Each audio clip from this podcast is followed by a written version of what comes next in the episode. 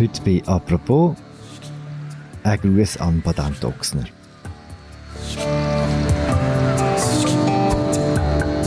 Seit 30 Jahren machen Badent Ochsner Musik. Für nicht wenige Leute sind sie eine der wichtigsten, wenn nicht die wichtigste Schweizer Band. Jetzt hat Badent Ochsner als erste Schweizer überhaupt ein MTV Unplugged-Konzert spielen.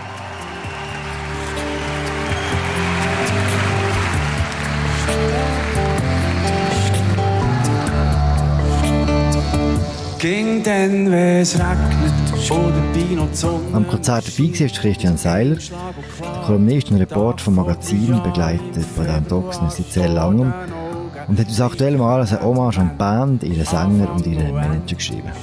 Wo du auftauchst, bist wie aus dem Nichts, ist mehr so wie vorher, ist es schwer oder einmal schwerer gewesen.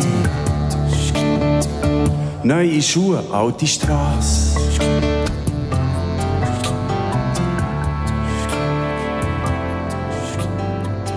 Sali Christian. Guten Morgen. Neue Schuhe, alte Straße. Christian, nehmen wir uns mit in den grossen Saal vom Casino Bern Anfang Oktober. Wie sieht es dort aus? Was passiert dort? Das Casino Bern ist ja ein, ein ziemlich mächtiges und stimmungsvolles Gebäude, schon wenn man von außen hinkommt. Aber an dem Abend war es wirklich sehr besonders, weil im großen Saal, das ist eigentlich der Ort, wo normalerweise das Berner Symphonieorchester spielt, äh, war ein ganz warmes Licht überall. Es war die große Bühne äh, ausgelegt mit Teppichen und ein ganz großes Aufgebot an Mikrofonständern und Mikrofonen etc. war vorbereitet. Das war natürlich für Patent Ochsner, für diesen Unplugged-Auftritt.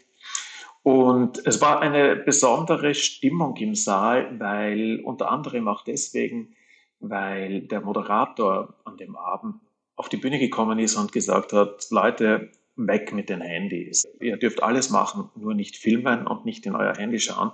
Und das war eine unglaublich wichtige Maßnahme für das Gelingen von, von diesem Konzert. Und ich kann wirklich jedem Konzertveranstalter nur ans Herz legen, das in Zukunft auch zu machen. Die Menschen konzentrieren sich plötzlich ganz anders auf das, was auf der Bühne stattfindet. Das ist das Konzert von MTV Unplugged. Was ist so speziell an dieser Konzertreihe? Es ist ja schon eine sehr traditionelle Konzertreihe, ist ungefähr gleich alt wie Patent Ochsner. Und die Grundidee war die, es wird ohne Strom gespielt. Das ist natürlich unter Anführungszeichen zu betrachten, weil immer mit Strom gespielt wird, aber es wird nicht mit elektrisch äh, verstärkten Instrumenten, also mit Elektrogitarren, mit Synthesizern etc. gespielt, sondern auch Bands, die möglicherweise für völlig andere Arten von Musik bekannt sind, Spielen mit akustischen Instrumenten. Und das gab manchmal am Anfang oder eigentlich bis jetzt gibt immer wieder ganz interessante Klangfarben und neue Erkenntnisse über die Musik. Ich bin ja sowieso der Meinung, dass jeder großartige Song auch dann großartig ist, wenn er von irgendjemandem zur Gitarre gespielt wird. Und das war ein Beweis, den diese äh, MTV Unplugged-Reihe angetreten hat. Und wir kennen da sicher viele von diesen Unplugged-Konzerten, die im Laufe der Jahre zusammengekommen sind. Das erfolgreichste war das von Eric Clapton. Das vielleicht berühmteste war das von Nirvana aus dem Jahr 1993. Mhm. Und ein bisschen später ist es dann einfach so quer über die Kontinente gewandert und auch in Deutschland ein paar Mal mit großem Erfolg angewendet worden. Ich erinnere mich da an schöne Konzerte von den Fantastischen Vier und von Udo Lindenberg und von Crow. Und diesmal an diesem Abend im Oktober war Patent Ochsner die erste Schweizer Band, die zu dieser Veranstaltungsreihe eingeladen wurde. Und die haben sich da sehr gut darauf vorbereitet und wirklich etwas gemacht, was äh, für mein Dafürhalten etwas Außergewöhnliches geworden ist. Also wirklich mhm. äh, die hohen Erwartungen mehr als erfüllt hat. Warum ist es so lange gegangen, bis mal eine Schweizer Band an die Reihe gekommen ist? Da musst du die Kollegen von MTV anfragen, habe ich keine Ahnung. Hm. Du sagst etwas Spezielles Wort. Was haben sie denn gemacht mit ihrem Songmaterial? Sie haben mal drüber nachgedacht, was sie überhaupt spielen wollen. Also sie haben, die Anfrage kam ungefähr, also ein bisschen mehr als ein Jahr vor dem Konzert Und sie haben dann im Winter begonnen, die Songs in Erwägung zu ziehen, die für das Konzert in Frage kommen könnten. Und der Bühne Huber hat gesagt, sie sind mit den Songs in den Proberaum gegangen und haben sie wie neue Songs angeschaut. Also sie haben eigentlich alles, was sie, was sie in den letzten 30 Jahren gemacht haben, dann nochmal auf die Waage gelegt und geschaut, was sind dann, was sind dann jetzt die Lieder, die uns so am Herzen liegen oder die sich jetzt für diese Neubearbeitung eignen. Und da sind dann am Schluss die, glaube ich, 25 oder 26 Songs rausgekommen, die tatsächlich gespielt wurden.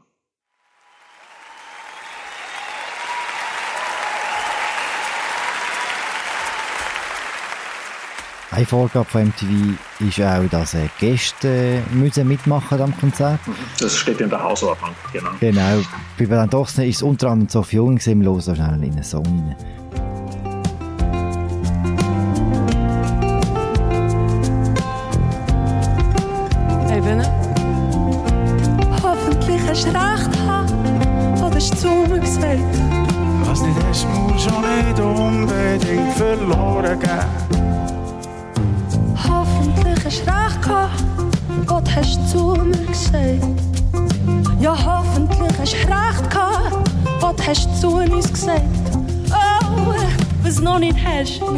Nicht unbedingt verloren gehen. Verloren. Verloren. Verloren.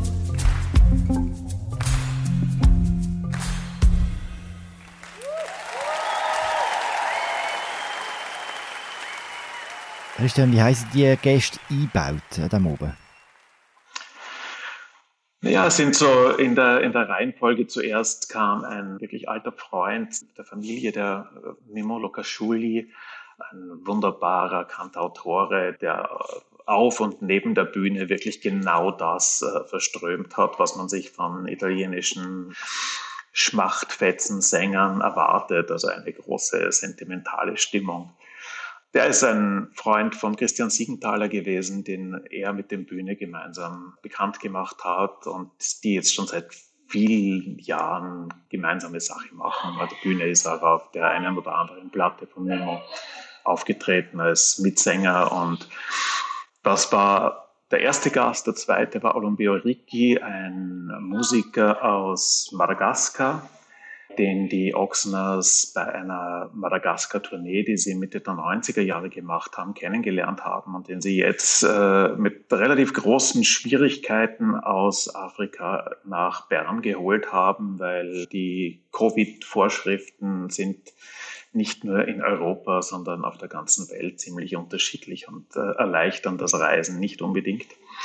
Und die dritte Gästin war Sophie Hunger, eigentlich eine ja eine Lokalmatadorin in Bern, aber eine Frau, die längst in Berlin lebt und die eine, eine Art Weltkarriere eingeschlagen hat und weit über die Schweiz hinaus strahlt. Und die kam zurück, um mit den Oxners ein Lied zu singen, äh, das sie selbst eigentlich auch gern auf Konzerten spielt, also auch ohne die Unterstützung der Originalband.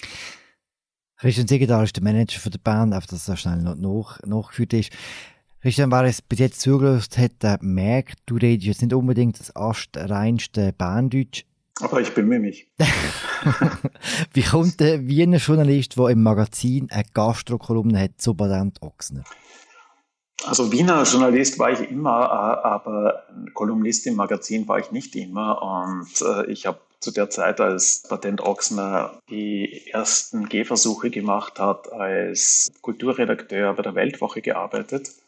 Und war da zuständig für Literatur und, äh, und Musik und habe mich da sehr um Schweizer Musik gekümmert, weil ich es möglicherweise äh, so exotisch fand und interessant und was auch dazu beigetragen hat, dass ich das Land besser kennenlerne, wenn ich diese Sprache verstehen lerne und dass ich diese, diesen Umweg über das Poetische einfach attraktiver gefunden habe, als jetzt irgendwo in einen Sprachkurs zu gehen.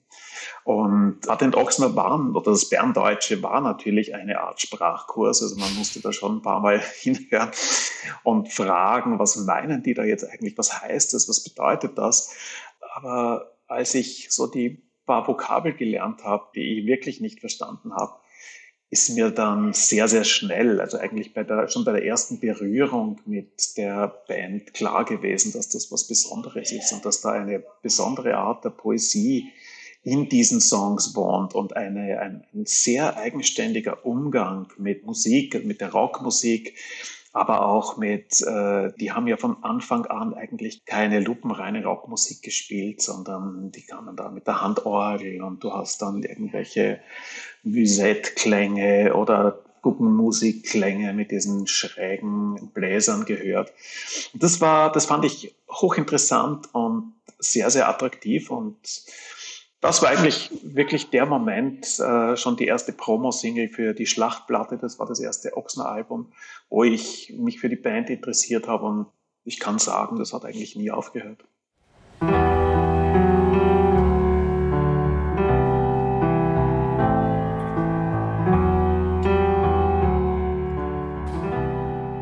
Hm, Beltmoos ist da drauf gewesen, oder? Beltmoos ist drauf gewesen, ja.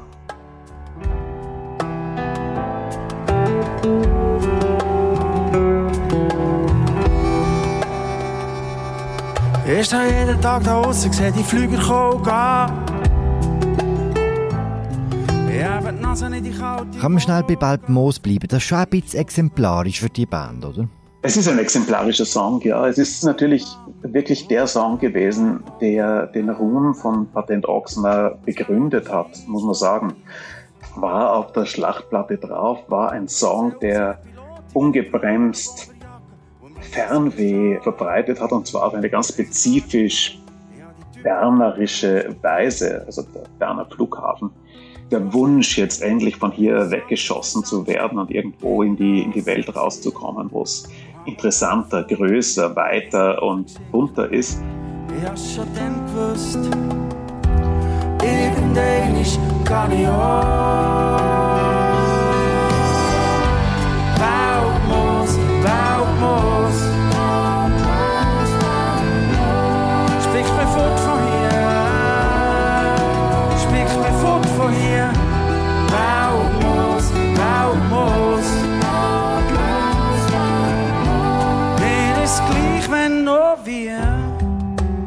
Gleichzeitig ist Beltmoos natürlich ein totales Heimatlied, weil es die Stimmung dieses Ortes äh, so genau einfängt und nirgendwo anders äh, geschrieben hätte werden können als, als hier.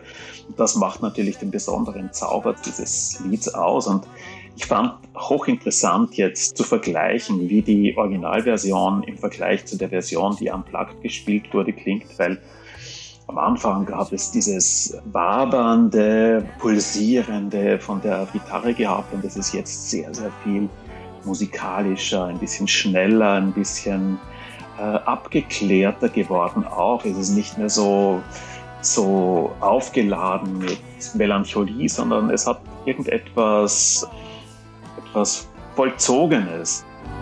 Mir ist gleich, wenn nur wir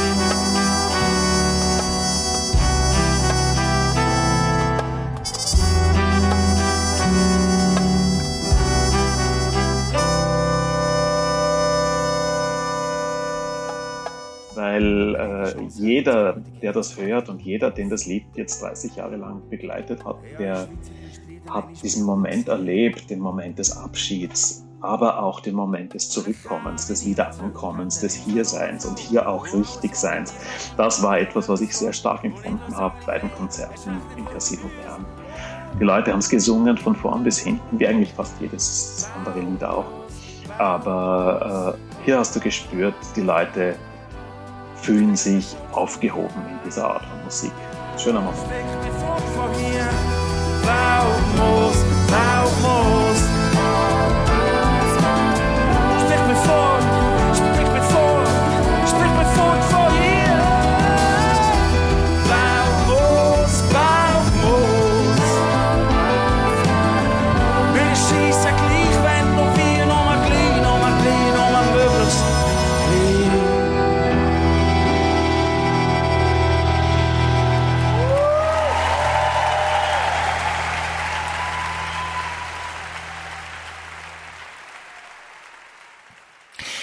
Du hast dann die Vokabeln gelernt äh, von dem Berndeutschen und hast dann auch in die Texte übersetzt, glaube ich, oder? Das habe ich gelesen in deinem, in deinem Magazintext. Wie bist du zu dem gekommen? Ja, ein Anruf von Christian Siegenthaler, dem Manager von Patent Ochsner, die haben damals gerade ihr Album Gemüse äh, rausgebracht gehabt, auch enorm erfolgreich und ich finde auch ein ganz besonders gutes Album. Und das war der Moment, es war 1994, es war der Moment, wo man daran glauben konnte, dass es auch jenseits der Grenzen einen Bedarf nach der Musik von Patent Ochsner geben könnte. Da hat die Plattenfirma dann die Idee gehabt, ja, lass uns doch diese Platte auch in Deutschland veröffentlichen. Und äh, aber damit die Leute verstehen, was da gesungen wird, braucht es auch ein Booklet mit hochdeutschen Texten drinnen. Und da kam dann ich ins Spiel und äh, ich habe damals gerade ein Buch rausgebracht gehabt, das sich mit Schweizer Volksmusik und Folklore beschäftigt gehabt hat. Also ich bin offiziell irgendwie als zweisprachig angeschaut worden.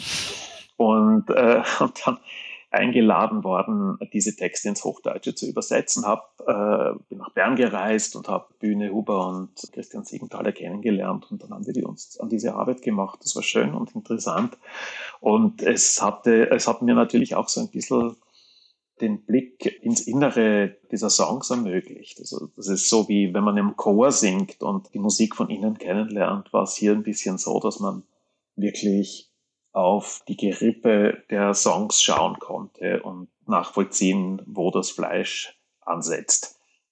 Du hast geschrieben, dass Text von Böhnhuber funktionieren, weil sie mit wenigen Worten Gefühl herstellen, wo sich niemand ziehen kann.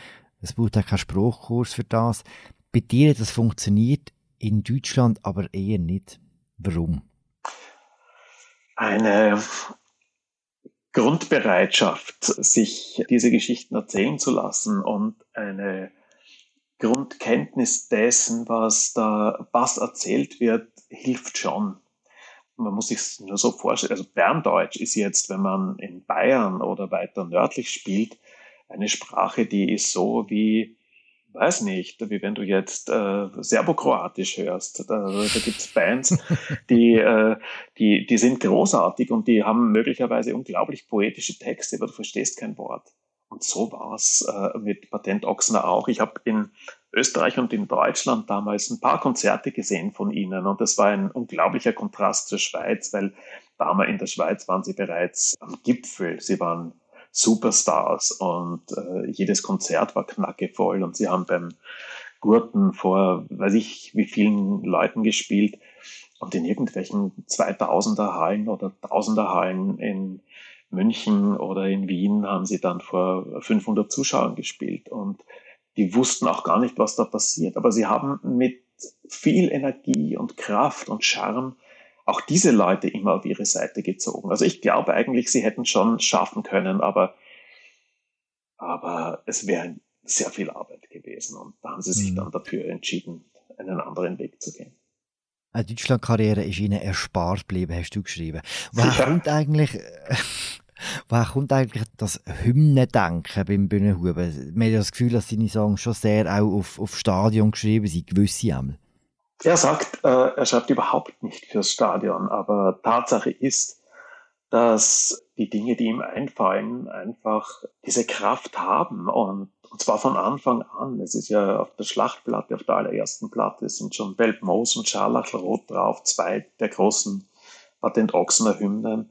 Aber er hat es nie verlernt, diese diese Wendungen zu finden, diese Worte aufzuklauben, diese, diese ganz spezielle Alchemie, die es braucht, um mit ein paar Worten und einer Melodiewendung etwas zu machen, was dich berührt und was dir gleichzeitig im Sinn bleibt. Und zwar so, dass du es sofort mitsingen kannst. Und da war jetzt zum Beispiel für immer auf die von der Cut-Up vom letzten Studioalbum zum Beispiel. Das ist auch so ein Lied gewesen. Dann hörst du zum ersten Mal und du weißt, das gehört nicht mehr dem Sänger, sondern das gehört einem Auditorium und das wird es mitsingen. Und zwar solange diese Band auf der Bühne dieses Lied anstimmt. Ein Glas auf die Liebe und eins aufs volle Leben. Oh, eins auf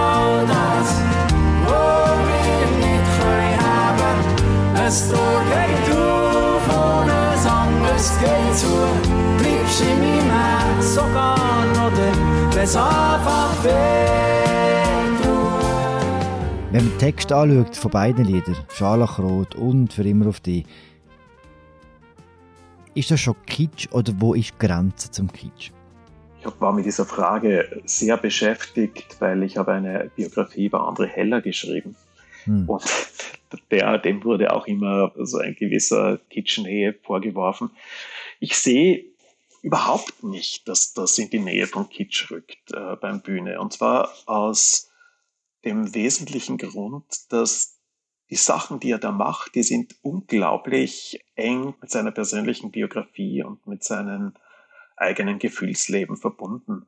Scharlachrot war ein Song, den hat er für seine erste Frau geschrieben und er hat auch erzählt, dass er ihn jahrelang nicht spielen konnte, weil er die Beziehung äh, zerbrochen ist und er einfach keinen Song mehr spielen konnte, der sich an eine Frau richtet, die er nicht mehr liebt. Also ein Liebes, Liebeslied für jemanden, den er nicht mehr liebt und von dem er nicht mehr geliebt wird. Das hat sich dann im Laufe der Zeit zum Glück wieder normalisiert und er kann es wieder spielen, aber es hat eine große Zäsur gegeben und für immer auf die ist ein Lied, das er geschrieben hat am Tag, nachdem seine Mutter äh, gestorben ist und er hat erzählt, dass das auch eine, ein sehr langer Prozess war. Also Teile von dem Song waren wohl schon da vor vielen, vielen Jahren, also vor Jahrzehnten und es gab aber nie den Impuls, den es gebraucht hat, damit es dann am Schluss in die richtigen Zeilen und in die richtigen Akkorde kommt. Und er hatte am Todestag oder am Tag, als seine Mutter gestorben war, hat er ein paar Freunde eingeladen, um mit denen Abschied von seiner Mutter zu nehmen. Und er hat erzählt, am nächsten Morgen ist er dann recht verkatert an sein Klavier gesessen. Und, und was dann kommt in so einer Situation, dass ist mir dann eigentlich auch ganz egal, ob das irgendjemand für Kitsch hält oder für nicht. Ich halte es für authentisch und ich weiß auch, dass ich diesen Song, als ich ihn zum ersten Mal gehört habe, sofort mit mir rumgetragen habe, weil er so eine unvergessliche Melodie hat. Hm. Liebe Tod, aufhören, anfangen. Am Schluss geht jedes Lied um eins von diesen vier Themen, hast du geschrieben. Oder hat der Bühne dir gesagt? Ja, er sagt, äh, das sind die großen Themen, die einen Künstler begleiten können. Und das stimmt schon. Es sind die großen Themen der Literatur, der Kunst, äh, der Musik. Wenn du jetzt beginnst, über sehr viel kompliziertere oder abwegigere Themen zu arbeiten, dann wirst du nie ins Zentrum dessen vorstoßen, was Menschen wirklich bewegt. Hm. Vor einer Woche ist Rendo Anaconda gestorben, der Sänger von Schiller Haas, einer der Big Four von der Berner Mundartmusik, wie sie meine Berner Kollegen nennen, habe ich erst dann herausgefunden. wie groß ist der Einfluss von Bühnenhuber auf hiesige Musikschaffen? Ist das sehr bernspezifisch oder hat das eine größere Wirkungskraft auf die ganze Schweiz? Das ist sehr schwer zu sagen für mich, weil er ist jemand, dessen Songs zum immateriellen Weltkulturerbe der Schweiz zählt. Und äh, es gibt mehrere Patent Ochsner Songs, die jeder Mensch in der Schweiz, der um die 30 oder Mitte 20 ist, singen kann oder anstimmen kann. Und das ist eine sehr große Wirkungsmacht, finde ich. Der Endo hat eine ganz andere Wirkungsmacht gehabt als ganz großer Blues, Voodoo, Zauberer, der er war mit seinen Gaga-Dada-Texten und dieser unglaublichen Blues-Stimme und äh, die Zürich West haben wiederum auf einer anderen Einfallschneise ihre Spuren hinterlassen. Also ich glaube schon, dass die Wirkungsmacht von Bühne und von Patent Ochsner sehr groß ist. Hm. In deiner Hommage geht es nicht um, um Bühne Huber, es geht auch um einen Manager, um Christian Sigital. Warum eigentlich? Warum ist er so eine wichtige Figur? Weil es ohne ihn Patent Ochsner in der Form, glaube ich, nicht gäbe. Christian und Bühne haben sich kennengelernt schon in den 80er Jahren und haben in einer Zeit, als der Bühne noch nicht Musiker war und Christian noch nicht Musikmanager, also, und die haben dann eigentlich so zusammengefunden, dass der Christian mal gesagt hat, äh, der war damals Leiter einer Drogenberatungsstelle im Berner Oberland und er hat gesagt, er hat den Bühne zugehört, wenn er, wenn er Gitarre gespielt hat und seine ersten Songs gesungen hat und hat gesagt, du, wenn du das irgendwann mal beruflich machen möchtest, dann mache ich mit. Und das ist ein Teil des Gründungsmythos von Patent Ochsner. Er war von Anfang an dabei. Und jetzt über die 30 Jahre, wo die, wo die Band besteht, sind er und der Bühne Huber eigentlich die einzigen beiden, die immer dabei geblieben sind. Die anderen Musiker, die in der ersten Band dabei waren, die sind so nach ein paar Jahren haben die sich wieder verlaufen, haben anderes gemacht, denen war das dann zu hauptberuflich, die wollten eigentlich andere Projekte machen und sich um ihr eigenes Zeug kümmern. Neue Musiker kamen dazu und am Schluss war da eine vollkommene Häutung abgeschlossen von Bad Ochsen. Also die Band äh, ist, nur mehr Christian und Bühne sind von der Originalband dabei. Und ich habe einen wirklich sehr intimen äh, Moment erlebt beim Abendessen beim, beim Christian Siegenthaler, der übrigens grandios kochen kann. Das möchte ich an der Stelle auch nochmal sagen. äh, und einen sehr guten Weinkeller hat. Und wir saßen da, es war schon spät. Und die Bühne hat gesagt, solange es uns beide gibt, wird es auch Patent Ochsner geben. Und man hätte da fast schon ein Tränchen äh, zerdrücken können. Es war ein sehr feierlicher Moment, aber es war, es war auch sowas wie eine, eine Perspektive. Die Band wird es weitergeben, solange es die beiden Jungs gibt. Und das, hm. deswegen ist der Christian Siegenthaler auch so eine wichtige Figur und ich halte es auch für wichtig, ihn mal ein bisschen in den Vordergrund zu stellen. Er steht eigentlich immer so in der zweiten Reihe mit verschränkten Armen und lächelt. Das ist so seine Lieblingsposition.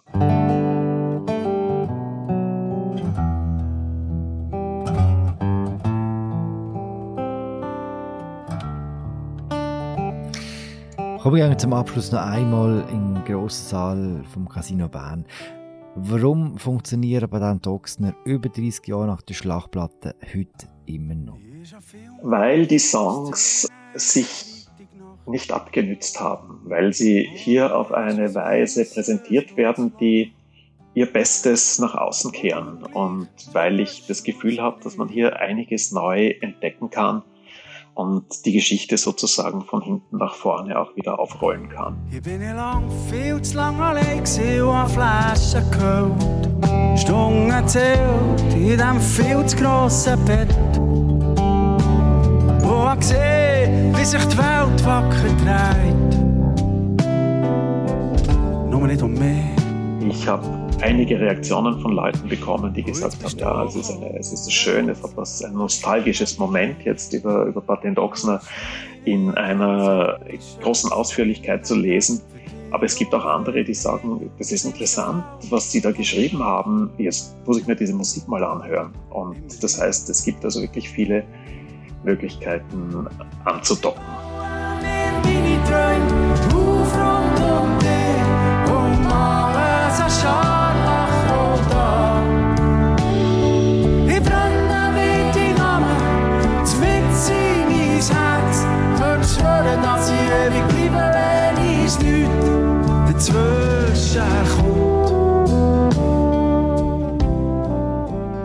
Danke, Christian, und äh, mach's gut. Danke, sehr gerne. Das war sie, unsere Folge zu Bernd Oxner. Und das war sie auch, unsere Woche apropos, täglich Podcast vom Tagesanzeiger und der Redaktion der Media. Die Sendung wird moderiert von mir, Philipp Loser und der Mirja Gabatuller. Produziert werden wir von der Vivian Kuster und der Laura Bachmann. Wir hören uns am Montag wieder und äh, wenn ihr Lust auf Patent Ochsen bekommen habt, das Album zu MTV Unplugged kommt heute raus. Schönes Wochenende. Bis bald. Ciao zusammen.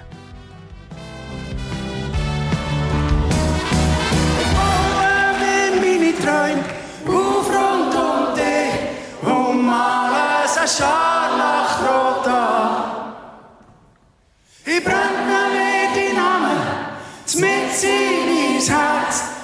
Dass ich ewig bleibe, wenn ich nicht dazwischen kommt.